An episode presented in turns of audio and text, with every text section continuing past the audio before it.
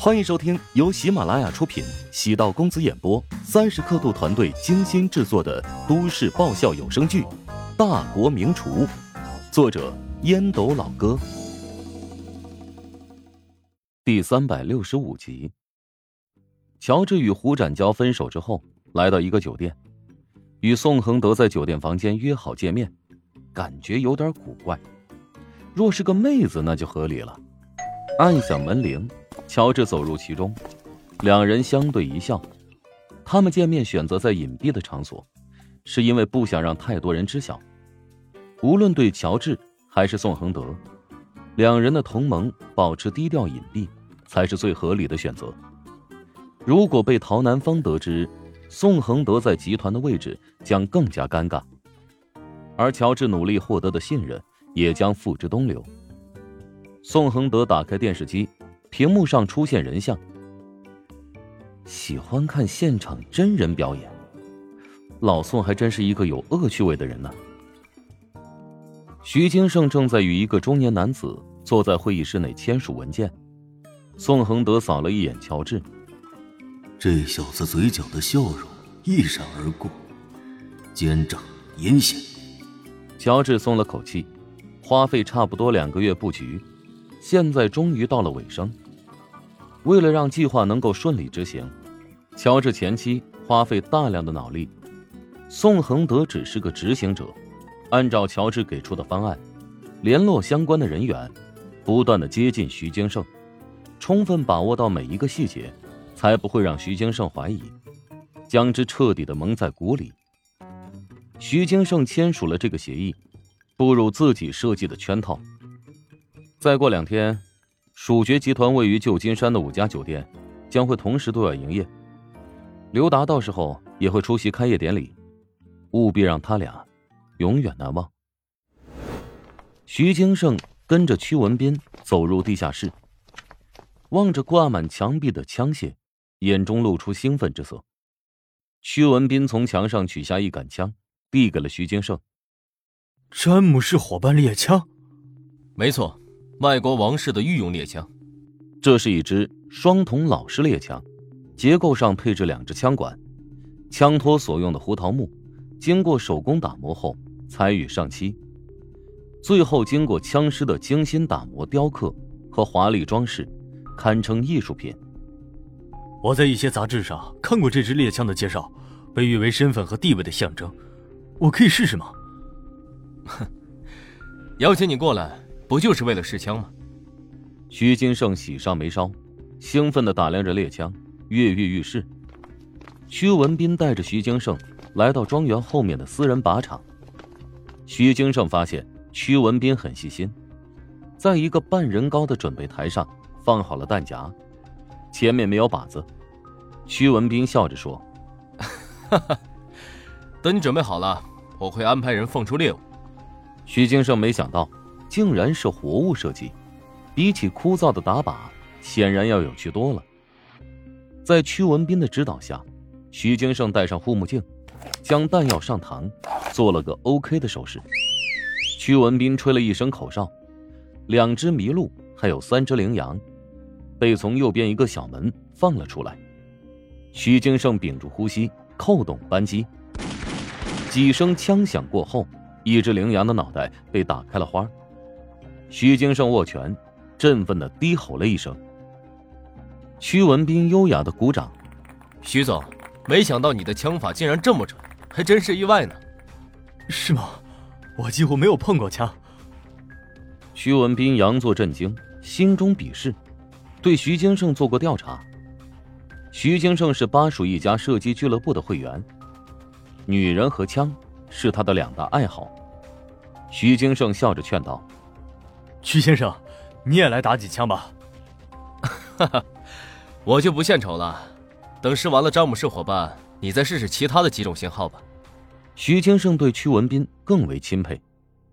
有一种成功人士将收藏当成一种习惯，就比如他认识一个红酒收藏爱好家，酒窖里藏满了各种各样的名酒。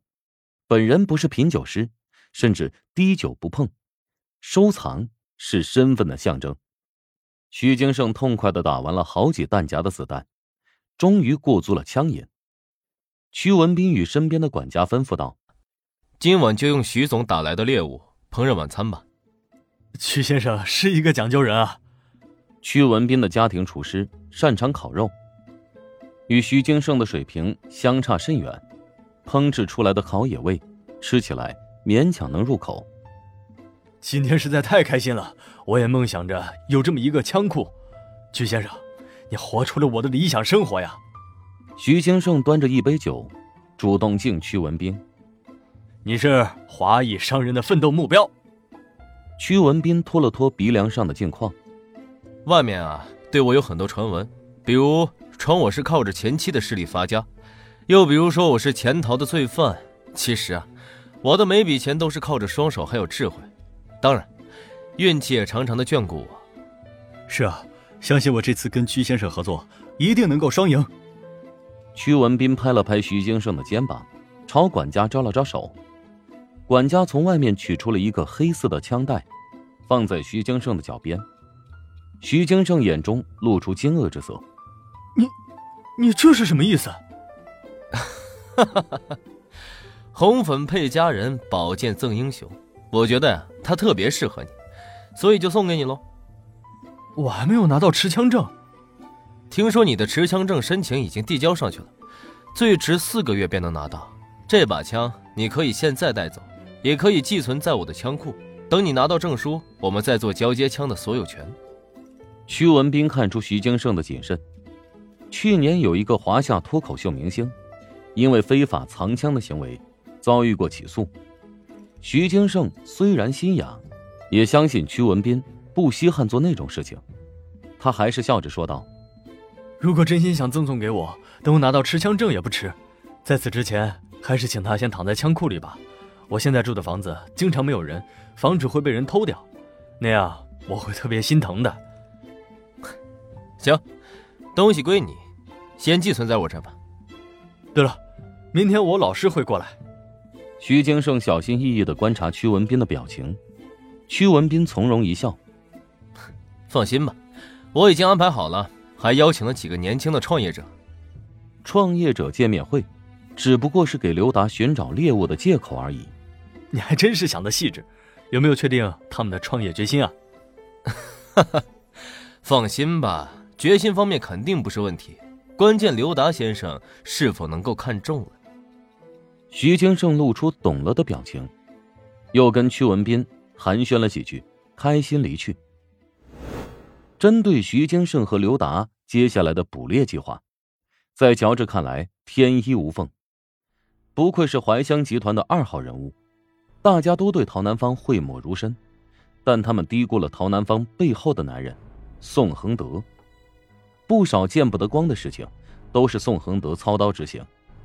他知道。如何有条不紊的编织陷阱，更熟悉如何一步一步将敌人逼入绝境。当乔治在评价宋恒德的时候，宋恒德情不自禁的将乔治和陶南方进行对比。丈母娘和女婿的城府之深有的一拼，只是陶南方会表现的更加强势，而乔治喜欢躲在背后放暗枪。与两人的性别也有关，陶南方是女人。他得故意塑造一种风格，对手听到自己的名字会情不自禁的害怕。乔治呢是个男人，他更希望躲在角落里，没有任何人发现他，却能够达到目的。对刘达和徐金胜进行报复，现在只是时间问题。宋恒德好奇道：“哎，我有几个问题想要问你，你是怎么找到屈文斌这个关键人物的？”乔治只是一个刚毕业没多久的大学生，没有任何资源。屈文斌和他也不会有任何交集。当乔治在计划中提及收买屈文斌作为关键人物时，宋恒德难以理解，乔治怎么确定屈文斌就一定能被收买？他是从何处找到这个答案的？本集播讲完毕，感谢您的收听。如果喜欢本书，请订阅并关注主播。